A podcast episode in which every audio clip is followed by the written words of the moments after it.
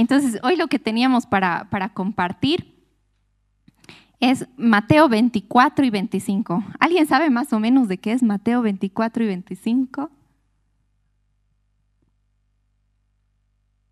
Nada, nada. Vale, chanchulla, a ver de qué Mateo 24, 25.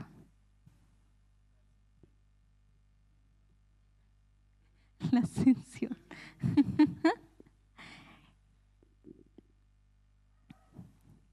Si se animan a decir el título que tiene, bueno, si tiene título esa parte en su Biblia, podemos decir señales del fin. Eh, ajá, señales del fin. No, no del cantante del fin, sino del fin, como final. vale aclarar, vale la pena aclarar. Si no han escuchado del fin hasta el fin, no lo escuchen, tranquilos. ¿Ya? Pero es, genial esta parte y quiero que la, leamos un cachito en el versículo donde están, donde los discípulos le, le preguntan. Mm, ¿El 3? Sí. Sí, dice más tarde, Jesús se sentó en el monte de los olivos. Sus discípulos se le acercaron en privado y le dijeron, dinos, ¿cuándo sucederá, sucederá todo esto? ¿Qué señal marcará tu regreso y el fin del mundo? Cuando estaba leyendo el otro día esto, me ha, me impresionado esta pregunta, porque eran los discípulos que estaban preguntando a Jesús, ¿cuándo vas a regresar? O sea, Jesús todavía no había muerto, no había resucitado, ¿se acuerdan? Pero los discípulos ya preguntan, ¿cuándo va a ser tu segunda venida? Y, me preguntaba, porque la anterior vez estaba escuchando un mensaje y un pastor decía, el Antiguo Testamento tiene más profecías sobre la segunda venida de Jesús que la primera venida de Jesús. Wow, yo, yo no sé mucho, no he estudiado así mucho sobre las profecías de, la segunda venida de Jesús, ¿no? Porque ustedes saben, es, es, un estudio profundo, no es tan fácil de entender así a la primera que lees, ¿verdad? Pero aquí me impresionado cómo los mismos discípulos de Jesús, así en vida, le dicen, ¿cuándo tú vas a regresar? ¿Cuándo va a ser tu segunda venida? Me, ha impactado, ¿no? Porque Jesús todavía no había muerto, no había resucitado. Muchos eh, de la gente que escuchaba a Jesús ni sabía que Él era el Mesías. ¿Se acuerdan cuando Jesús dice, ¿y quién, quién creen que soy yo? Dice, ¿no? Unos dicen que eres el profeta, otros dicen que eres Elías encarnado, ¿verdad? Y es como que no todos así todavía ubicaban que él era el Mesías, ¿no? El que estaba esperando el pueblo de Israel, que el libertador, ¿verdad? Pero aquí Jesús, que sus discípulos ya le preguntan, ¿cuándo va a ser tu segunda venida y cuándo va a ser el fin del mundo? O sea, interesante que esa pregunta ya está desde esas épocas, ¿no? Más de dos mil años atrás bien interesante. Sí, y podemos ir leyendo tal vez unos cuantos versículos seguidos. Eh, en el 4 dice, respondiendo Jesús les dijo, mirad que nadie os engañe. Cuando yo leía este pasaje de acá, me recuerdo mucho a la serie que hemos tenido las anteriores eh, semanas, porque era quién te dijo, o sea, realmente empezar a, a, estar más atentos a quienes nos hacen preguntas o por qué nos hacen las preguntas y etcétera, ¿no? Porque como decía justo el día que me tocaba compartir, no es malo hacer preguntas, pero realmente eh, tenemos que ver de, dónde proviene esto, por qué está proviniendo esto, ¿no? Creo que me he confundido de una palabra, pero de dónde está viniendo esto para, para realmente no, no dejarme llevar. Y acá Jesús les dice eso, ¿no? Mirad que nadie os engañe. Versículo 5 dice, porque muchos vendrán en mi nombre diciendo yo soy el Cristo y engañarán a muchos. Versículo 6 dice, y habréis, y habréis de oír de guerras y rumores de guerras. Cuidado, no os alarméis porque es necesario que todo esto suceda, pero todavía no es el fin. Vamos a leer unos cuantos versículos más. El 7 dice, porque se levantará nación contra nación y reino contra reino, y en diferentes lugares habrá hambre y terremotos. Pero todo esto eh, es solo el comienzo de dolores. Entonces os entregarán a tribulación y os matarán y seréis odiados de todas las naciones por causa de mi nombre.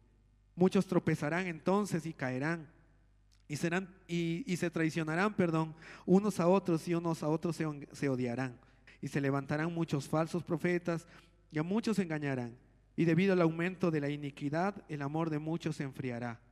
Pero el que persevere el fin, eh, hasta el fin será salvo. Algo que yo meditaba mucho en esto porque, ¿saben? Con todo lo, con todo lo que está aconteciendo, solo falta entrar a, a internet un poquito o, ver noticias, ¿no? De todo lo que está sucediendo en el mundo entero. Y, tal vez te ha tocado leer versículos, estos versículos en, en, internet también, ¿no? Como que, uh, son señales del fin y tan, tan, tan. Y, y sí, es cierto, realmente todas estas cositas nos muestran que la venida de Jesús está pronta, ¿no? Ahora, algo que me llama mucho la atención es en el versículo 6, porque dice, y habréis de oír de guerras y rumores de guerras, pero cuidado, no os alarméis. Jesús mismo les dice eso, cuidado, no os alarméis. Y para mí eso literalmente fue algo como, ok, o sea, sí estas señales son señales de que yo voy a venir, están anunciando de que yo vengo, que yo regreso, pero, o sea, como que no te distraigas con las circunstancias. Como que no, no prestes atención solo a las circunstancias, porque a veces solo estamos acostumbrados a ver la circunstancia, ¿no? Eh, uh, lo que está sucediendo allá y lo que está sucediendo allá, y estamos preocupados solamente por eso. Ah, con esto no quiero decir que no nos preocupemos, sí, tenemos que preocuparnos porque es gente, ¿no? Pero es como el Señor no quiere que toda nuestra atención esté en las circunstancias, sino en el regreso que las señales no sea lo que nos distraiga, sino que sea eh, lo que al donde estemos apuntando nuestra mirada es en el regreso de Jesús. Que eso nos impulse a, tener que seguir predicando, etcétera, etcétera, ¿no? Después vamos a ver algunas cositas sobre eso. Pero como que, ok, sí son las circunstancias, pero sigamos enfocados. Sí, estas cosas y van a seguir, incluso, bueno, por lo que dice acá, van a seguir cosas peores, ¿no? Y qué duro, pero que no nos distraigamos, sino que sepamos de que, ok, la venida del Señor está más pronta aún. El regreso de Jesús está más pronto aún. Y tenemos que seguir enfocados. Eso es lo, por lo menos lo que yo veía. No sé cómo tú estabas viendo tú, Anina, en, estos versículos, digamos. No, sí. Claramente esta parte, ¿no? Donde dice, eh, miren que nadie los engañe. Es como la serie que estábamos hablando realmente, ¿no? porque va a haber gente que va a hablar y, y, es como, como hablábamos, ¿no? Satanás viene a veces como ángel de luz, no va a venir con engaños así súper que es clarito que es una mentira, sino que va, los engaños van a ser sutiles, ¿no? Pero hay que estar preparados. Amén, hay que estar preparados. Y algo que en, mi versión dice, el versículo 6, oirán de guerras y amenazas de guerras, pero no se dejen llevar por el pánico. ¿No? Qué interesante esa parte. No se dejen llevar por el pánico, no estén aterrados, con miedo, llenos de miedo, porque eh, es como que escuchas todas estas cosas y, y viene una inseguridad, y viene terror, y viene miedo. Pero la promesa de Dios es no se dejen llevar por el pánico. Ustedes están en las manos de Dios. Amén. Y tenía un versículo que está en Isaías 26, 3 Dice, tú guardarás en perfecta paz a todos los que confían en ti, a todos los que concentran en ti sus pensamientos. Amén. Entonces es como llenarnos de Dios y Él va a llenar en paz nuestros corazones. No se turben, amén. Entonces esa, esa partecita tenía. Sí, incluso yo podría añadir el 35, que está más adelantito. Eh, Mateo 24, 35, donde dice, cielo y tierra pasarán, mas mis palabras no pasarán. Amén hemos estado en alguna otra reunión pasada, veíamos que es la, o sea, si estamos vivos, incluso si esta iglesia está viva es por la palabra de Dios, ¿no? Y, lo, que decía la, la Dani con el anterior versículo está como clave igual, que si vamos a estar con vida y vamos a estar avanzando y demás, no es por mérito propio, sino es Dios realmente cuidando nuestras vidas, su palabra sosteniéndonos a cada uno de nosotros, ¿no? Entonces eso, eso, eso es creo que importante ahorita mencionarlo. Y, bueno, en tu casa tú puedes meterte mucho más a estudiar, porque también aquí hablarte sobre el pueblo de Israel y demás, así que tú puedes dar ahí tareitas si tú quieres hacerlo en tu casita, de poder estudiar mucho más. Pero queríamos avanzar con estos dos capítulos, ¿ya? Eh, tanto el 24 como el 25. Porque justo después de mencionar estas señales del fin, Jesús empieza a hablar eh, sobre unas tres parábolas en sí, ¿no? tres parábolas. Y nos llamó mucho la atención estas tres parábolas que están bien seguidito después de hablar sobre puras señales del fin. ¿no? Y la primera está, ayúdame Andy, ¿en qué versículo? Tan, tan, tan, tan, tan. La parábola de Desde el principio. sí. Entonces aquí, sí, para resumir un poquito, habla la parábola de, las diez vírgenes, que en, algunas Biblias tiene ese título, ¿no? La parábola de las diez vírgenes. Pero me encanta esta parábola porque muestra, hay una enseñanza, en todas las parábolas hay una enseñanza de Jesús. Y en esta parábola te dice que las, había diez vírgenes, pero cinco eran sensatas. Estaban esperando al novio, iba a haber una boda y estaban esperando al novio venir, porque así era en el Antiguo Testamento, ¿verdad? Esa, la, costumbre, la tradición era que eh, la desposaban a, la, esposa, era como que ya vas a ser mi esposa, la prometida, y después el novio se, iba a preparar la casa. Y una vez, no se sabía cuándo iba a venir exactamente, no había WhatsApp, no había internet, no había nada en ese tiempo, pero no se sabía exactamente cuándo iba a llegar el novio. Así que la, esposa tenía que estar lista, tenía que estar preparada para celebrar la boda. Y, y, ahí cuenta cómo estas vírgenes, ¿no? Estas invitadas a la boda, estaban ahí con sus lámparas. Diez, que eran cinco, perdón, eran sensatas, eran mujeres sabias donde estaban con sus lámparas en la noche. En ese tiempo no, no había electricidad como tenemos ahorita, entonces tenían lámparas y prendían con aceite. ¿Verdad? Pero si el aceite se acababa, entonces no tenías luz, no tenías lamparitas. Entonces dice que cinco de ellas eran sensatas, habían previsto y habían traído mucho aceite y cinco de ellas eran insensatas, no eran sabias. Entonces dice que llega la medianoche y el amigo del novio grita y dice, aquí viene el novio, ya está viniendo, empieza a anunciar a todos que ya estaba viniendo el novio. Y ahí se despiertan las, las vírgenes y, y las otras cinco insensatas se dan cuenta que no vamos a tener luz, nuestras lámparas se están acabando y no vamos a poder llegar de noche hasta allá. Y, es ahí la enseñanza donde Jesús dice, ¿no? Cómo estas otras cinco han previsto y han entrado a las bodas, de, a las bodas, ¿no? A la, celebración de la boda han entrado, pero solamente las vírgenes que estaban preparadas. Amén. Y nos impactó esta, esta parte, esta parábola eh, con Gabo mientras estábamos leyendo, cómo para nosotros es tan importante estar preparados. Amén. Nosotros, el, aceite es un símbolo de el Espíritu Santo en la Biblia. Y como nosotros hay que estar llenos del el Espíritu Santo. Amén. No tomemos en poco lo que tenemos, sino que siempre realmente estemos llenos del Espíritu Santo, porque el, menos, el, el, momento más inesperado no sabemos. La palabra de Dios dice en Mateo 24, dice que no se sabe la hora. ¿Cuándo va a venir Jesús? Nadie sabe, solo sabe el Padre. Amén, solo Dios es el único. Pero ¿qué nos toca a nosotros? Estar llenos del Espíritu Santo. Amén. Eso tenía. Sí, sí, y creo que va al, mismo punto de hace rato, es como no te distraigas, ¿no? Porque a veces incluso el, el, esperar te puede distraer si no estás haciendo lo que tienes que hacer, digamos. Eh, entonces, eh, creo, creo que es la clave prestar atención a estos pasajes, ¿no? Aquí en la Biblia siempre se ha dicho de que solo sabe la hora el Padre. Entonces, mm, en, otras palabras, es, no tenemos por qué saber nosotros cuándo. Y tenemos que aceptar eso. Es como cuando a veces, ¿no? Estás en, no sé, éramos más changuitos y no podíamos entrar a la charla de mayores, ¿no? Porque eran mayores, era charla de mayores. Entonces yo, lo veo algo así, porque hay cosas que no tenemos que saber. Hay muchas cosas que van a seguir siendo misterio en la palabra. Y está bien. Está bien. Entonces tenemos que estar como tranquilos con, con, varias de estas cosas. ¿no? Eh, entonces como concentrarnos realmente en lo que tenemos que estar concentrados. Y en este caso, bueno, con esta parábola es como, estate atento. realmente estate atento y sé, sé prudente, sé sensato en, en, en, lo que, en lo que tienes.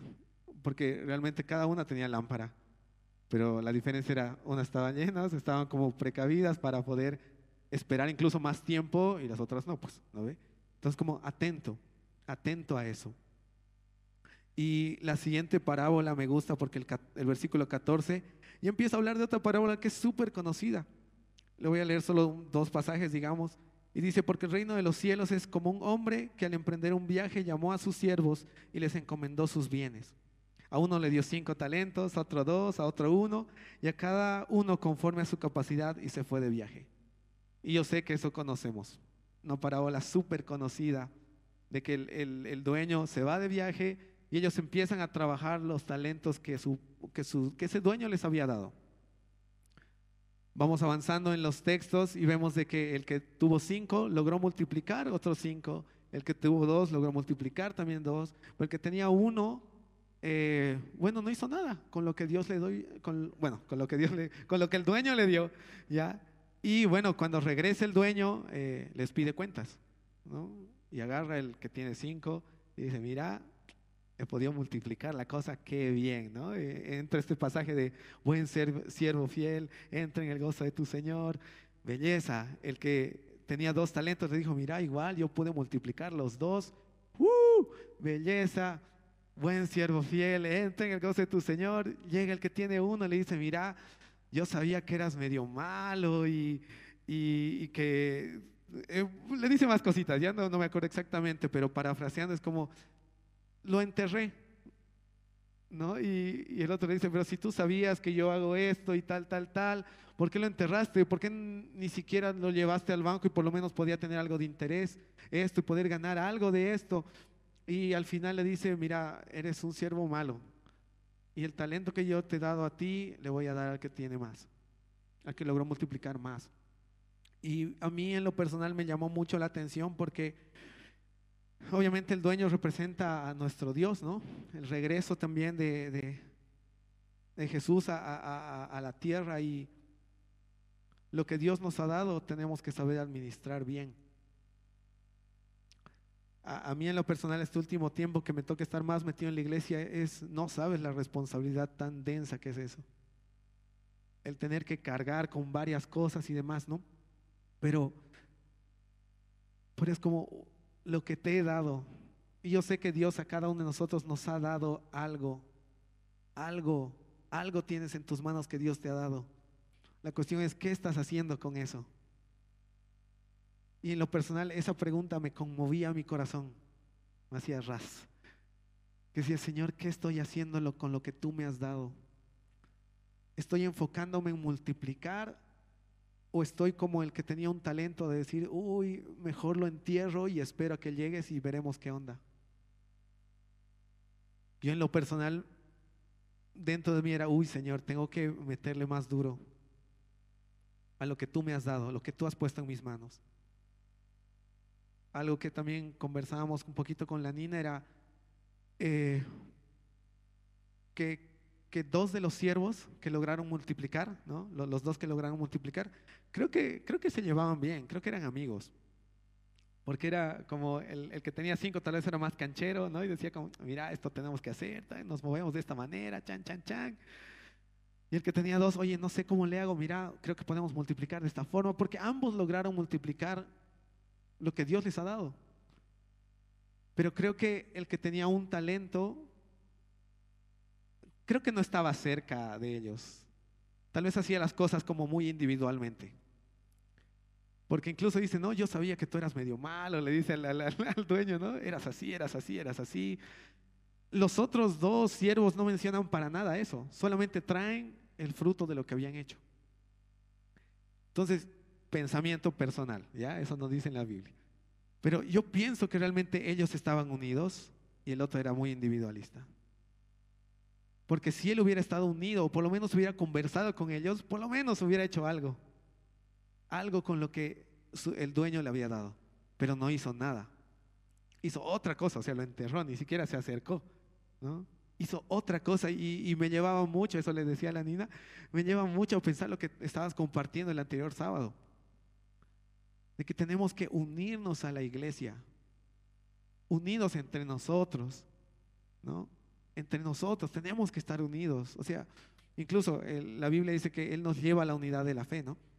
Pero tenemos que estar unidos, tiene que partir de nosotros. No individuales, sino unidos, unidos, unidos, porque ahí es donde nos animamos. El versículo tan conocido que dice, no, no dejen de congregarse porque algunos tienen por costumbre, sino exhortándoos, animándose unos a otros, porque el regreso del Señor está cerca. Animándose unos a otros. Yo puedo animarle al Juan y decirle, oye viejo, mira, no estás haciendo nada. Como viejo, haz algo con lo que Dios te ha dado.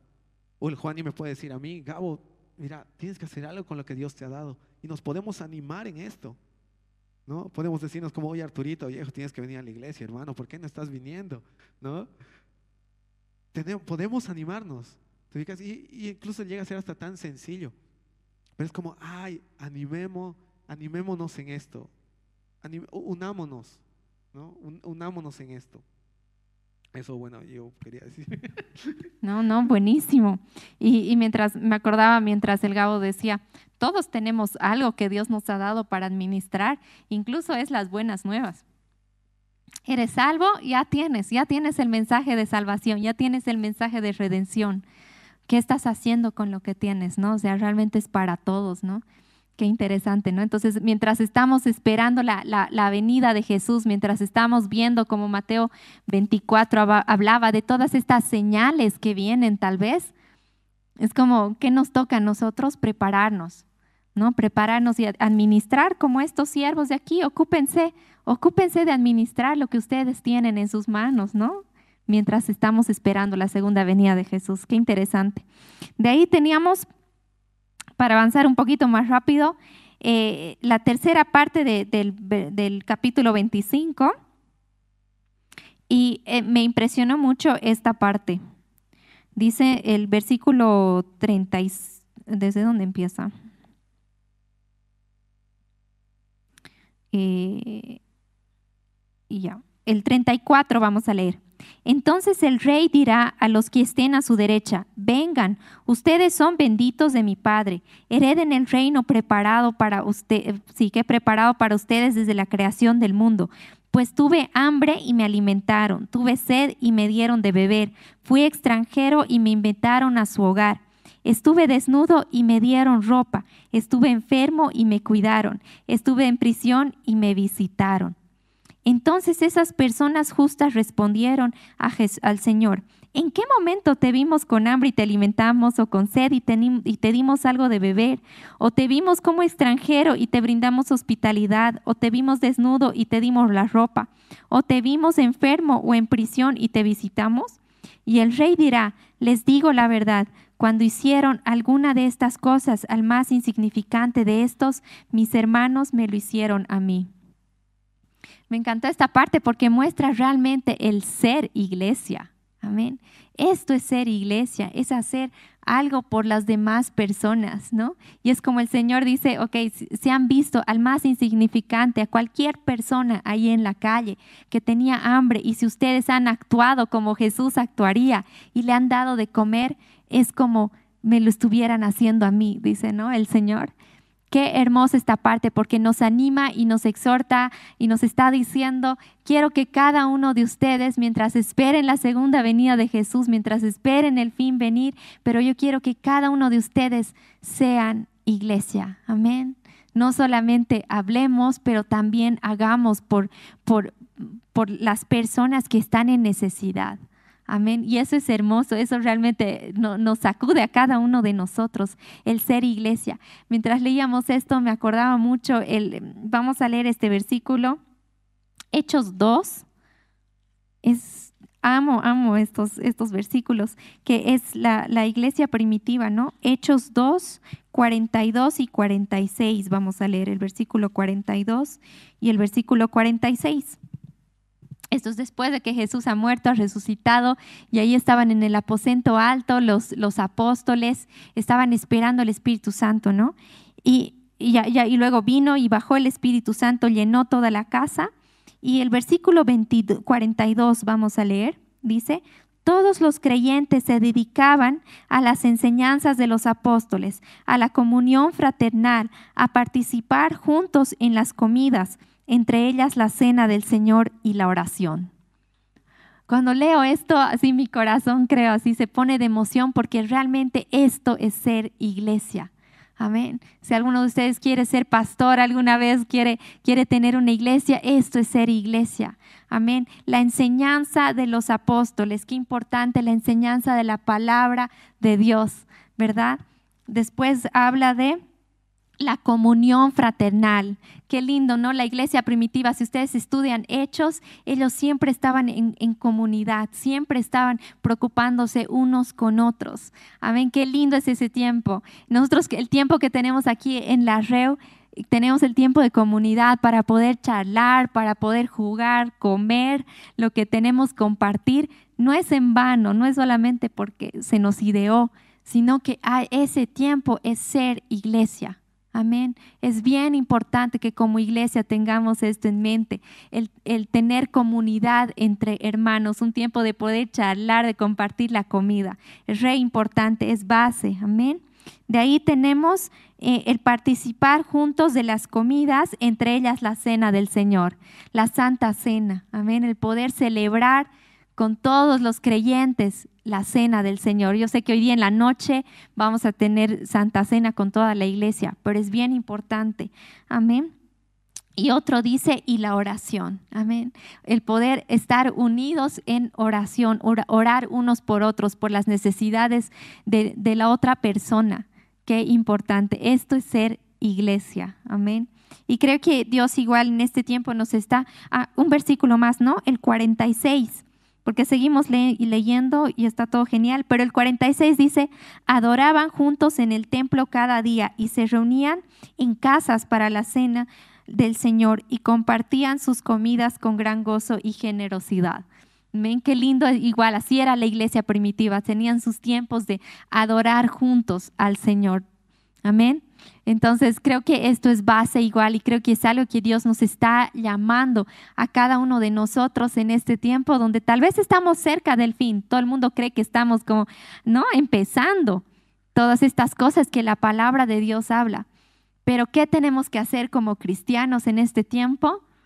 Amén, prepararnos, estar listos, llenos del Espíritu Santo, llenarnos de la palabra de Dios, ser iglesia, ocuparnos de la otra persona que está pasando en necesidad, que yo puedo ayudarle tal vez, ¿no? Entonces creo que eso es bien importante. Sí, es como ya, quitar de nuestra mente el, que me llamen a mí, ¿lo ubicas? Que, que sí está bueno, pero es como ya tenemos que ir cada uno eso igual pienso que es como madurez. Yo como Gabo decir, ah, ya, yo voy a decir esto, o, no, o voy a dar a esto. Ahora, algo que hablábamos con la Nina también es como, necesitamos la guía del Espíritu Santo en todo esto.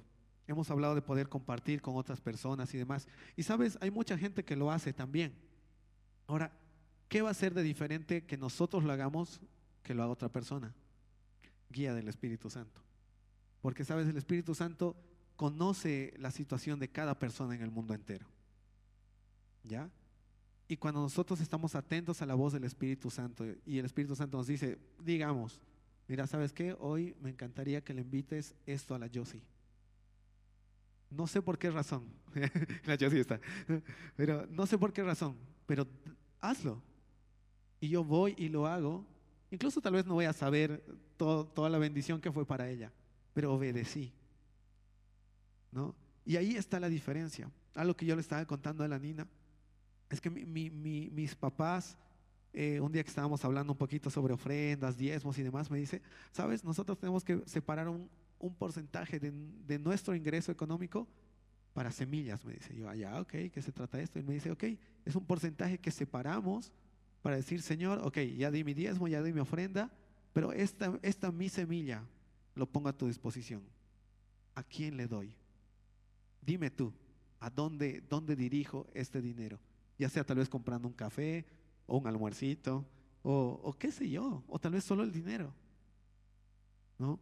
Pero ¿a dónde llevo esto, Señor? Y la verdad eso le, decía a la niña como, uy, realmente hay que animarnos de a poquito a eso. Como agarrar y decir, ya, Señor, esto que tengo acá, quiero dar, pero quiero ser efectivo en mi dar. ¿A quién doy? ¿A quién doy? Tú dirígeme. ¿A quién puedo dar? ¿Para quién va a ser de bendición esto? ¿No? ¿Para quién va a ser de bendición esto? Y, ahí creo que vamos a ser efectivos en muchas de las cosas. Porque ya hay mucha gente que da. ¿Sí? Podemos notar, incluso en Navidad vemos, un montón de gente que va a dar. Súper. Gloria a Dios por eso. Pero tú y yo que conocemos a Dios tenemos que ser más efectivos. Decir, Señor, ¿dónde? ¿Dónde dirijo esto? ¿Dónde dirijo esto? ¿No? Entonces, esa era una de las cosas que queríamos como animarnos entre nosotros, ¿ya? Incluso, ¿qué tal si esta semana vamos con eso? ¿No? Como ya, Señor, sea lo que tengo, ¿no? Pero ¿a quién doy? ¿A quién puedo invitar algo? ¿Para quién yo puedo ser Jesús en, este, en, este, en esto, con esta situación o con este porcentaje de dinero? ¿No? ¿Para quién puedo ser Jesús? ¿No? E, eso creo que es un detalle importante. Ya lo que hablábamos también era lo de la Santa Cena, ¿no? De que si bien sí lo compartimos acá una vez al mes como iglesia, pero familia, eso, eso ha sido para que lo podamos hacer incluso en nuestras casas. Si estoy solo, bueno, yo solo, pero si estoy con alguien más en mi casa, puedo hacerlo con alguien más en mi casa. Si quieres hacer videollamada con alguien y hacer Santa Cena, hazlo. Pero, ¿qué tal si practicamos hacer más de lo que hacemos ya como iglesia? ¿no? Porque como iglesia, vamos a hacer una vez al mes. Pero ¿qué tal si nosotros nos animamos a ir un poco más allá en nuestras propias casas? Compartir la cena del Señor. En esto igual le contaba a la niña el ejemplo de mis papás. Mis papás están tomando tres veces al día Santa Cena. A veces estoy llegando así a desayunar y los veo a los dos orando ahí. Con, eh, Señor, recibimos esto de ti. Y no sabes si inspira, de verdad que inspira.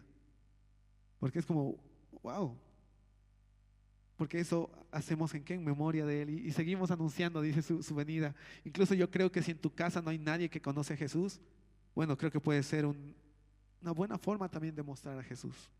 Porque dice que cada vez que partimos el pan y bebemos de la copa, estamos anunciando la venida del Señor. Eso dice 1 Corintios 11, los versículos ahí siguientes, ¿no? No me acuerdo exactamente qué versículos, pero están ahí. ¿Ya?